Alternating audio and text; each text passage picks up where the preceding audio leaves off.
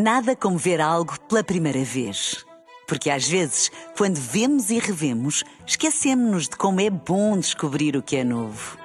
Agora imagine que viu o mundo sempre como se fosse a primeira vez. Zais. Veja como se fosse a primeira vez. Na rádio, no digital, em podcast. Música para sentir, informação para decidir.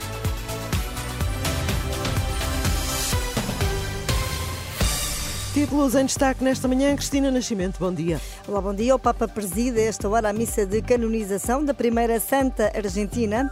Hoje é dia do 112. O ano passado houve quase tantas chamadas de verdadeiras emergências como de chamadas falsas. O Papa preside, o Papa Francisco preside neste momento na Basílica de São Pedro a missa de canonização da primeira Santa Argentina, uma missa que começou pelas oito e meia.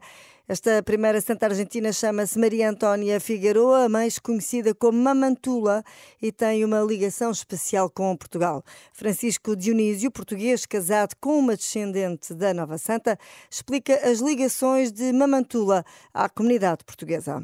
Impressionam muitas coisas, mas o facto de estar enterrada, sepultada ao lado de uma imagem de Nossa Senhora de Fátima, porque esse terreno foi doado por um português, um imigrante português. Eu, ao estar casado com uma argentina que descende colateralmente desta futura santa, é, para, para mim, a nível pessoal, é muito interessante. Sim, sim. sim.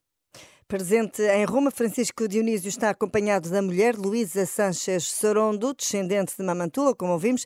Luísa Sorondo explica que a nova santa é considerada a mãe espiritual da Argentina. Quando ela muere, eh, todavía não existia a Argentina. Quando ela morreu, ainda não existia a Argentina, só surgiu em 1810, mas ela criou as bases espirituais da nossa pátria. Podemos dizer que é a nossa mãe espiritual, porque fundou a educação católica e os pilares da fé e dos valores cristãos do nosso país. E os pilares da fé e dos valores cristianos em nossa pátria. Luísa Sanchez Sorondo e Francisco Dionísio, em declarações à jornalista Angela Roque, em rr.pt. Pode saber mais sobre a vida da Nova Santa e sobre esta família luso-argentina. A missa de canonização de Mamantula decorre nesta altura, com a presença também do recém-eleito presidente da Argentina, Javier Milei. Em 2023 houve quase 7 milhões de chamadas para o 112, apenas 20% foram verdadeiras emergências e cerca de 18% foram chamadas falsas. São números revelados pela PSP em comunicado para assinalar o Dia Europeu do 112. No ano passado, houve um pico de chamadas uh, para este número de emergência durante a Jornada Mundial da Juventude. Entre os dias 1 e 6 de agosto foram feitas mais de 120 mil chamadas para o número de emergência. O movimento Ação Ética alerta para as dificuldades no acesso à, à saúde. Em entrevista à Renascença e Agência Eclésia, o médico cardiologista Victor Gil afirma que as listas de espera são demasiado longas e alerta para os riscos elevados caso muitos portugueses deixem de ter seguro de saúde ou semelhantes. Para nós é absolutamente indiferente se os Estados têm exclusividade disso ou não têm exclusividade disso, e pelo contrário, a procura de sinergias, a procura de complementariedade, a procura da tal subsidiariedade parece-nos importante porque não nos podemos esquecer de coisas como, neste momento, mais de 4 milhões de portugueses têm subsistemas ou têm sistemas de seguros. Sim. Se de repente esses 4 milhões e tal, calculo seja quase 4 milhões e meio, chegassem, aterrassem todos num serviço público absolutamente estatizado, se calhar afogavam ainda mais do que está. O médico cardiologista Vitor Gil, do Movimento Ação Ética, é o entrevistado deste domingo da Renascença e da Agência Eclésia, uma entrevista para ouvir depois das 10h30. No futebol, o Sporting recebe mais logo o quarto classificado da Primeira Liga, o Sporting de Braga. Depois da derrota na Taça da Liga e do empate na primeira volta do campeonato frente aos arsenalistas, o treinador Ruben Amorim admite que os Leões vão entrar em campo para lutar por um resultado diferente. Na primeira volta em Braga jogou o Horta, o André muito, muito por fora. O Motinho não fez isso. Eu acho que eles olham para as imagens e pode haver ali alguma situação de, de ir buscar a bola mais fora preparámos essas situações todas. Não vou estar a dizer aqui tudo, uh, mas da mesma forma que, nós preparámos isso, de certeza que o Braga preparou aquilo que nós fizemos de, bem na taça da Liga e, será um jogo mais complicado, uh, a meu ver. Uh, volto a dizer, o, o importante é que tenha um resultado diferente.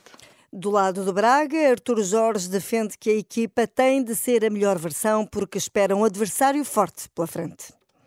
Teremos que ser eh, uma, uma versão do Sporting Braga, a nossa melhor versão para conseguirmos ser, ser competitivos, discutir o resultado e, um, eh, e tentar ganhar, porque é esse de facto aquilo que é os objetivos que temos sempre e este não fugirá à regra, sabendo sempre que temos pela frente um adversário eh, de grande qualidade, de, muita valia não só individual, mas também coletiva, e portanto teremos de ser uma equipa, um Braga muito forte para poder contrariar este Sporting.